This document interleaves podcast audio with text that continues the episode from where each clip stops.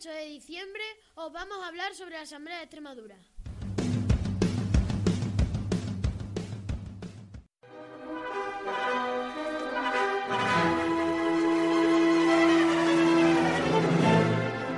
Hola, hola y buenos días. Bienvenidos a un nuevo programa de nuestra radio escolar Pericoché Radio. Somos el grupo de Sexto A y hoy es nuestro bautizo en la radio. Y esperamos que nos salga muy bien y que les guste. Tenemos unos temas muy interesantes. La Constitución Española, que celebramos el 6 de diciembre. La visita a la Asamblea de Extremadura, que realizamos el 11 de diciembre. También les hablaremos del teatro y el anfiteatro de Mérida. Y por último, hablaremos de la Navidad en los países de nuestros compañeros Erasmus, franceses e italianos. A continuación, nos vamos a presentar el primer grupo. Hola, yo soy Ángel y mis aficiones preferidas son el baloncesto y el tenis. Hola, me llamo Elsa y mi afición favorita es dibujar.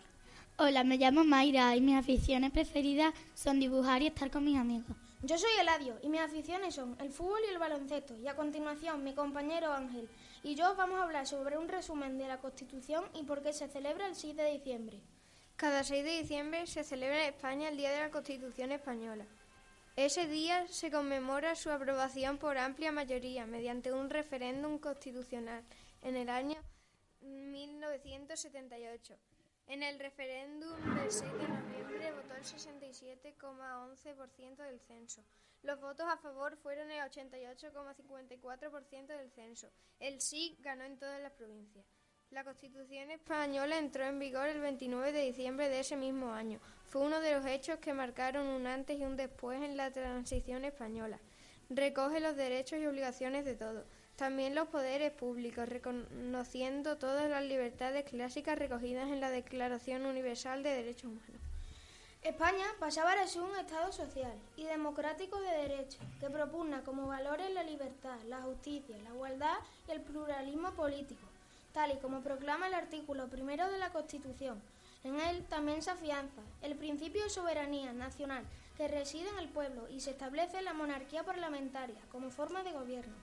La Constitución se fundamenta en la indisoluble unidad de la nación española, patria común de todos los españoles, y establece una organización territorial basada en la autonomía de municipios, provincias y comunidades autónomas, rigiendo entre ellos el principio de solidaridad. Se configura España como un Estado autonómico. A continuación, mi compañera Mayra y Elsa os van a hablar eh, sobre por qué está formada la Constitución y sobre algunos artículos que hemos dado importantes. Mayra, ¿cuál es la forma de la Constitución española? La Constitución española cuenta con 169 artículos distribuidos en un, título, en un título preliminar y 10 títulos numerados. Todos y cada uno son relevantes. No en vano constituyen la ley por excelencia, que pone las bases del resto de leyes. A continuación os vamos a leer algunos de los artículos que hemos considerado más significativos. Resumen del artículo 1. Define a España como un Estado social y democrático, de derecho. Mantiene que la soberanía nacional reside en el pueblo español y fija la monarquía parlamentaria como forma de gobierno. Resumen del artículo 3. Fija el castellano como lengua oficial del Estado y establece la cooficialidad del resto de lenguas españolas en sus respectivas comunidades. Resumen del artículo 14. Establece que los españoles son iguales ante la ley, sin discriminación de nacimiento, raza, sexo, religión u opinión. Resumen del artículo 27. Todos tienen el derecho a la educación. Se reconoce la libertad de enseñanza. La enseñanza básica es obligatoria y gratuita.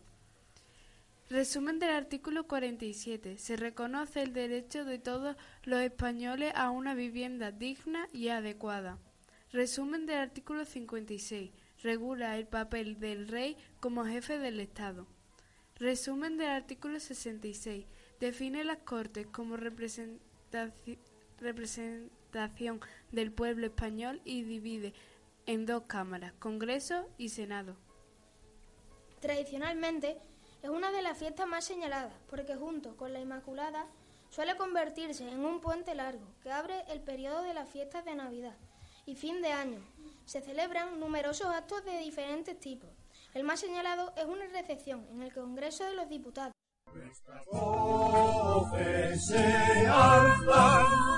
nuestros cielos se banderas, de banderas,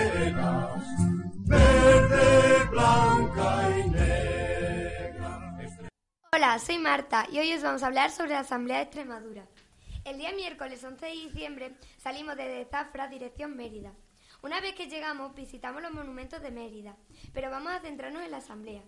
Ahora le preguntaremos a nuestra compañera Elena si le gustó la excursión. Elena, ¿te gustó la excursión? Eh, sí, MC. ¿Y dónde te sentaste? Eh, ¿dónde tú? ¿Pero dónde te sentaste en la asamblea? A continuación, nuestra compañera Amalia nos hablará sobre la asamblea. Hola, soy Amalia. La Asamblea de Extremadura es la institución de autogobierno de la Comunidad Autónoma de Extremadura, que representa al pueblo extremeño a través de los 65 diputados, que son elegidos mediante sufragio universal y directo por los ciudadanos. Viene determinada por el Estatuto de Autonomía de Extremadura y su estructura se concreta en el reglamento de la Asamblea de Extremadura. La competencia de convocar elecciones a la Asamblea de Extremadura recae sobre el presidente de la Junta de Extremadura. La constitución formal de la Asamblea se realizó en la sesión solemne del 21 de mayo de 1983 en la Casa de la Cultura Emeritense, donde por primera vez 65 diputados elegidos democráticamente por el pueblo extremeño tomaban posesión de sus escaños. En 2019, el 44,6% de los diputados elegidos fueron mujeres. Tiene su sede en el antiguo Hospital de San Juan de Dios, en Mérida, la capital de Extremadura. Desde el 23 de junio de 2015, su presidenta es Blanca Martín Delgado. A continuación, nuestro compañero Daniel nos hablará sobre las funciones. Hola, soy Daniel y mi afición preferida es jugar a baloncesto. Os voy a hablar sobre las funciones. Según el artículo 16 del Estatuto de Autonomía de Extremadura, las funciones de la Cámara son las siguientes. Aprobar los presupuestos, controlar la acción ejecutiva de la Junta de Extremadura, controlar los medios de comunicación dependientes de la comunidad, designar a los senadores que representan a la comunidad en la Cámara del Senado de las Cortes Generales, ejercer la potestad legislativa de Extremadura, elaborar su reglamento interno y elegir al presidente de la Junta de Extremadura. A continuación, os voy a dejar con mi compañero Pablo, que os va a hablar sobre la sede. Hola, soy Pablo y mis aficiones preferidas son el fútbol, el baloncesto y los videojuegos. La sede es el antiguo Hospital de San Juan de Dios. El Hospital de San Juan de Dios fue empleado en sus inicios como hospital de pobres. Durante los primeros años del siglo XIX, la invasión de las tropas napoleónicas trajo como consecuencia para el edificio el saqueo e incendio del mismo hasta el punto de quedar casi destruido. No fue hasta principios del siglo XX cuando el Ayuntamiento de Mérida solicitó al Ministerio de Fomento una partida presupuestaria específica que permitió el acondicionamiento del edificio y la dotación de médicos al hospital, que siguió su actividad sanitaria hasta el año 1981. En el año 1983, Extremadura nació como autonomía y con ello la necesidad de encontrar ubicaciones para albergar los nuevos organismos extremeños. Fue entonces cuando se decidió que la ubicación de la sede legislativa de la región sería el Hospital de San Juan de Dios, con las correspondientes remodelaciones, pero respetando en todo momento su arquitectura. Y ahora os voy a dejar con mis compañeras Marta y Amalia, que os van a hablar sobre los órganos. La mesa de mm, los órganos que componen la Asamblea son la Mesa de la Asamblea, el Pleno, la Junta de Portavoces, comisiones, Diputación Permanente y los grupos parlamentarios. La mesa de la Asamblea se encuentra bajo la dirección de la presidenta o el presidente de la Asamblea y está formado por dos vicepresidentes y tres secretarios, todos con su voz y voto. A su vez, está asistida por el letrado mayor y el secretario general de la Cámara. El Pleno es el órgano superior de la Asamblea y está formado por todos los diputados. Comisiones. Las comisiones parlamentarias son grupos de parlamentarios constituidos para un fin determinado. Pueden ser permanentes y no permanentes y estarán compuestas por el número de diputados que establezca la mesa, teniendo derecho todos los grupos parlamentarios a tener un miembro pro- propio en cada comisión. Cuando estuvimos no había pleno, pero había una comisión para aprobar los presupuestos de Extremadura. A continuación, nuestro compañero Daniel nos hablará sobre los grupos parlamentarios. Eh, la presidenta de la Asamblea es, en la actualidad, Blanca Martín Delgado. Ostenta el cargo desde 2015 y pertenece al PSOE. Nació en Plasencia. Y los grupos parlamentarios décima legislatura son Grupo Parlamentario Socialista PSOE tiene 34 diputados. El Grupo Parlamentario Popular PP tiene 20 diputados. El Grupo Parlamentario Ciudadano tiene 7 diputados y el Grupo Parlamentario Podemos tiene 4 diputados. A continuación os voy a dejar con mi compañero Pablo que os va a hablar sobre la presidenta de la Asamblea. La presidenta de la Asamblea es en la actualidad Blanca Martín Delgado. Ostenta el cargo desde el 2015 y pertenece al PSOE. Nació en Plasencia y estudió en el Instituto Gabriel y Galán. Es licenciada en Ciencias Políticas por la Universidad Complutense de Madrid. Toda esta función de la Asamblea nos la explicaron muy amablemente y todos nosotros ocupamos los escaños formando la mesa de la Asamblea.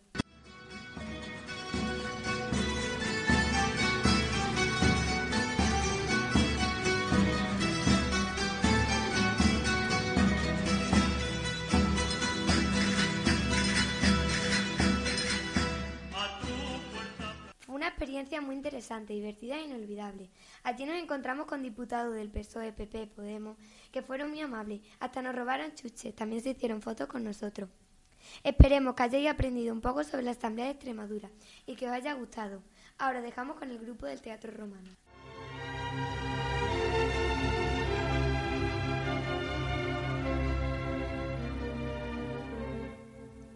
Hola, soy Pilar y os vamos a hablar sobre el Teatro Romano de Mérida, porque aparte de ir a la Asamblea de Extremadura, fuimos a conocer el patrimonio romano de Mérida. El Teatro Romano es el gran monumento que ha llegado hasta nuestros días de la colonia romana de Mérida Augusta, antiguo nombre de la actual capital de Extremadura. Tiene una imponente arquitectura. Queremos descubrirte algunas curiosidades del Teatro Romano de Mérida, un edificio con más de 2.000 años. Y Raquel, ¿cuál es una de las curiosidades del teatro romano? Hola, soy Raquel y una de las curiosidades del Teatro Romano de Mérida es que todavía se puede leer en las piedras del edificio que su inauguración tuvo lugar entre los años 16 y 15 antes de Cristo. Y no solo eso, sino que su construcción la promovió uno de los nombres romanos más vinculados con la arquitectura, el general y cónsul Agripa. Este fue uno de los más estrechos colaboradores del emperador Augusto. Hola, soy Aldara y mis aficiones favoritas son estar con mis amigos y el atletismo. Y os voy a hablar sobre la historia del Teatro Romano de Mérida. Aquel primer edificio del Teatro Romano de Mérida sufrió modificaciones en tiempos antiguos. Fue el emperador Trajano quien hizo construir el gran frente escénico del teatro a comienzos del siglo II. Se trata de una enorme construcción que supera los 17 metros de altura y los 63 de longitud. Y Aldara, ¿te gustó el escenario? Sí, me gustó mucho y os voy a dar algunos datos sobre él.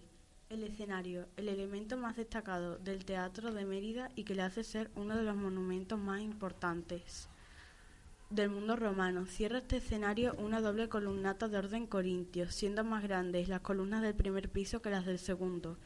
Hay tres puertas o valvas, una central por donde entraban los, los actores principales y dos laterales. Hay estatuas destacando la central de la diosa Ceres. ¿Y siempre ha estado así el teatro romano, Bruno? Hola, soy Bruno y no, no ha estado siempre así. El teatro romano de Mérida fue abandonado hacia el siglo IV y no solo se abandonó, sino que incluso se cubrió con toneladas de tierra. De este modo solo quedaba a la vista la parte más alta de su graderío. Unos restos con forma de asientos gigantes que los meritenses denominaron las siete sillas. ¿Cuándo se volvió a recuperar el teatro romano? Fue en 1910 cuando se iniciaron las excavaciones que dirigió el arqueólogo madrileño José Ramón Mélida. Así surgió un teatro impresionante, con un graderío que tenía una capacidad para unos 6.000 espectadores.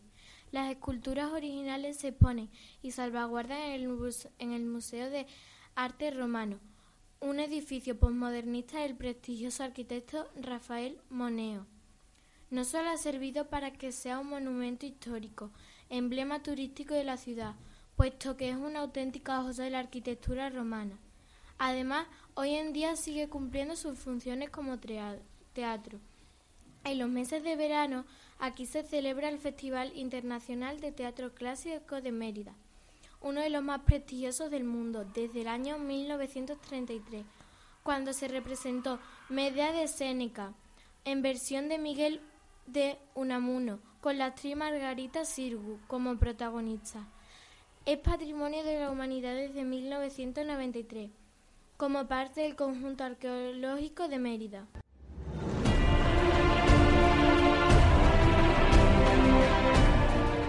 Buenos días. Hoy venimos a hablaros sobre el anfiteatro. Yo soy Elena, empezamos. El anfiteatro de Mérida es un antiguo recinto para espectáculos de lucha de gladiadores, que fue construido por el Imperio Romano en la colonia de Augusta de Mérida, actual Mérida, España, a finales del siglo I a.C. Su construcción se planificó junto a la del adyacente y famoso Teatro Romano, con el que conformaba la gran área pública de espectáculos de la capital de Lusitania. Fue abandonado hacia el siglo IV después de Cristo y hasta principios del siglo XX permaneció parcialmente enterrado. En 1912 fue nombrado bien de interés cultural y desde 1993 es Patrimonio de la Humanidad por la UNESCO, como parte del conjunto arqueológico de Mérida. Ahora mi compañera María nos hablará sobre su historia. Hola, soy María y voy a hablaros de su historia. Según se deduce de las inscripciones halladas en su interior, fue inaugurado en el año 8 a.C. Con esta obra se completa el proyecto de dotar a la colonia Augusta Emérita, de entonces la capital de la provincia lusitania, de una gran área pública para espectáculos, acorde con su categoría política y administrativa. Este edificio estaba destinado a las luchas entre gladiadores, entre fieras o entre hombres y fieras, las denominadas venatios, que junto a las carreras en el circo fueron las preferidas por el pueblo romano. Tras su abandono en el siglo IV después de Cristo, parte de su estructura se fue ocultando bajo tierra y la que quedó descubierta, sobre todo la suma cabea, sirvió como cantera de extracción de materiales para otras obras. Desde el siglo XVI, algunos autores llamaron al edificio Naumaquia, porque creían que era el lugar de celebración de simulacros de batallas navales. Y ahora mi compañera Naila os hablará de su descripción. Hola, soy Naila y, mis, hobbies son eh, la equitación y la natación. El anfiteatro tiene forma elíptica, con un eje principal de 126 metros y uno menor de 102 metros, mientras que la área mide 64 metros por 41 metros. Tiene 16 puertas. Como en casi todos los edificios romanos de este tipo, sus gradas se dividen en tres sectores, ima, media y suma cabea, inferior, media y superior. Dos largas galerías en los extremos del eje mayor permitían, además del acceso a las gradas, la entrada de los gladiadores a la arena. Unas curiosidades. El guía nos dijo que era el único que posee tres puertas de entrada y abajo se sentaban los ricos, arriba los pobres y las mujeres.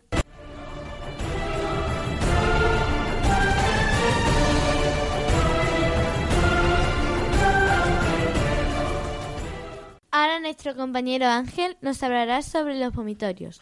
Lo que más nos impresionó cuando nos lo contaron, su origen y confusión con el término. El significado de vomitaré era arrojar, lanzar o conducir hacia afuera algo, motivo por el que se aplicara a esa expulsión que se hacía por la boca, vomitar, pero también a los pasillos, entradas y salidas por las que transitaba la muchedumbre cuando accedía a las gradas o a sus asientos en los espectáculos de antigua Roma. Es muy frecuente oír que los romanos diseñaron espacios denominados vomitoria con el propósito de vomitar, debido a la ingesta de comida compulsiva, y así seguir comiendo durante determinados festejos. De acuerdo con Cicerón, Julio César logró evitar un asesinato gracias a que cayó enfermo después de cenar. En vez de ir a la letrina, lugar donde sus asesinos le esperaban, él fue al vomitorio y evitó su asesinato. Posiblemente este sea el origen de la confusión.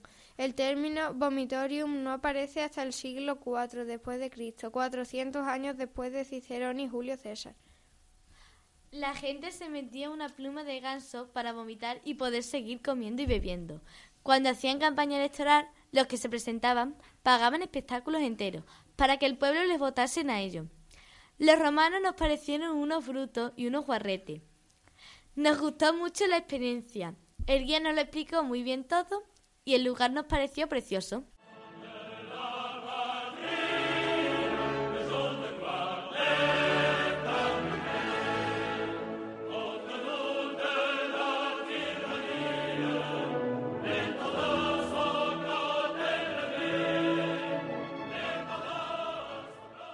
Hola a todos, soy Laura.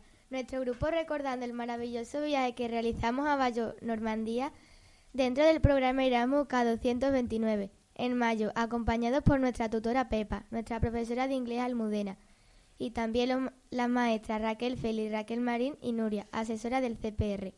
Y estando en época de Navidad, queremos rendir un homenaje a nuestros compañeros franceses e italianos por su maravillosa acogida. Fue una experiencia inolvidable, donde aprendimos sobre la cultura francesa, practicamos idiomas y convi- convivimos con la familia, descubriendo sus costumbres familiares. Entre muchas actividades que no paramos, estuvimos en el tapiz de Bayeux, el Mont Saint-Michel y el desembarco de Normandía y el paseo por el Sena en París. La celebración navideña en Francia tiene diferentes tradiciones en cada región del país. Además del 25 de diciembre en el este y el norte de Francia, la época de Navidad comienza el 6 de diciembre con la Fête de San Nicolás y en algunas provincias la Fête de Roas o Epifanía del 6 de enero en las fechas más celebradas de la estación. En Lyon se celebra el 8 de diciembre con la Fête de Lumière en la que los ciudadanos rinden homenaje a la Virgen María colocando velas en las ventanas de todas las casas para iluminar la ciudad. La tradición cuenta que se dejan las velas para iluminar el paso de María en su peregrinación. En las ciudades grandes como París, todos los edificios públicos son iluminados especialmente. A continuación os dejo con mi compañero Marco que nos va a hablar de las tradiciones de Navidad en Francia. Me llamo Marco y mis aficiones son el fútbol y los videojuegos. El 24 de diciembre por la noche los niños dejan sus zapatitos frente a la chimenea para que Pere Noel Santa n- los llene con obsequios y se cuelgan pequeños regalos dulces del árbol navideño. Durante la noche, como caramelo, fruta y nueces, los regalos se abren el 25 de el 25 por la mañana. Toda la familia comparte luego el almuerzo que en general se extiende hasta la noche. A continuación va a hablar mi compañero Mario. Me llamo Mario y mis hobbies son la escalada y los videojuegos. Eh, en Navidad se extiende una ley muy amorosa en el país, decretada en 1962, que indica que todas las cartas escritas a Santa Claus por los niños han de ser respondidas con una postal, la que recibe individualmente. Un simple gesto que sirve para anunciar al prójimo que, que esta sociedad eh, todavía no se ha dejado deshumanizar por la modernidad.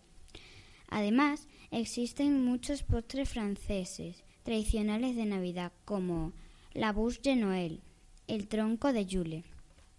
Se trata de un pastel con forma de pionono o tronco, hecho de chocolate y nueces que representa el tronco quemado, desde Nochebuena hasta Año Nuevo, como promesa de nuevo comienzo. Y a continuación os dejo con mi compañera Lucía.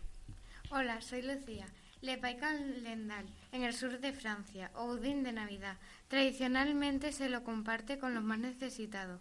La galette de Roi, rosca de reyes, servida el día de reyes. Es un pastel redondo que se corta en trozos y es servido por un niño escondido bajo la mesa, conocido como Le Petit Roi o l'Enfant Soleil, quien encuentra la promesa, la sorpresa escondida en alguna de las porciones, se convierte en el rey de la celebración.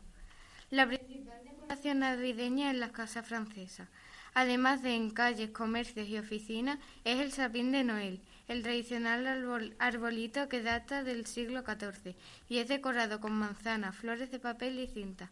Muchas iglesias e instituciones organizan pesebres vivientes dentro de sus celebraciones y se conserva la tradición de colgar ramos de muérdago en las arcadas y marcos de puerta para traer buena fortuna a la estación venidera.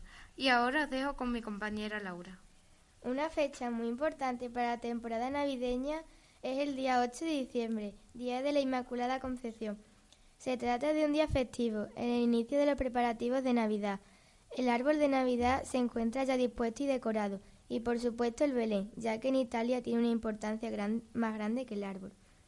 Un día de fiesta adicional que se celebra principalmente en Sicilia, en la fiesta de Santa Lucía, patrona de Siracusa. Se, se, trata de un gran desfile en el que una enorme estatua de la Santa recorre las calles de la ciudad. Os le dejo paso a Marco. El día de Nochebuena en Italia, el 24 de diciembre, sigue siendo un día normal de trabajo. Por la noche se cena junto a la familia y se va a la misa de Navidad. Os dejo con mi compañero Mario. La fiesta de la Epifanía, el 6 de enero en Italia, los niños esperan regalos de la bruja Befana. Un día muy importante para los niños italianos, que recibirán dulces y caramelos o carbón por no haber sido buenos. A continuación os dejo con mi compañero Marco. Gastronomía de Navidad en Italia.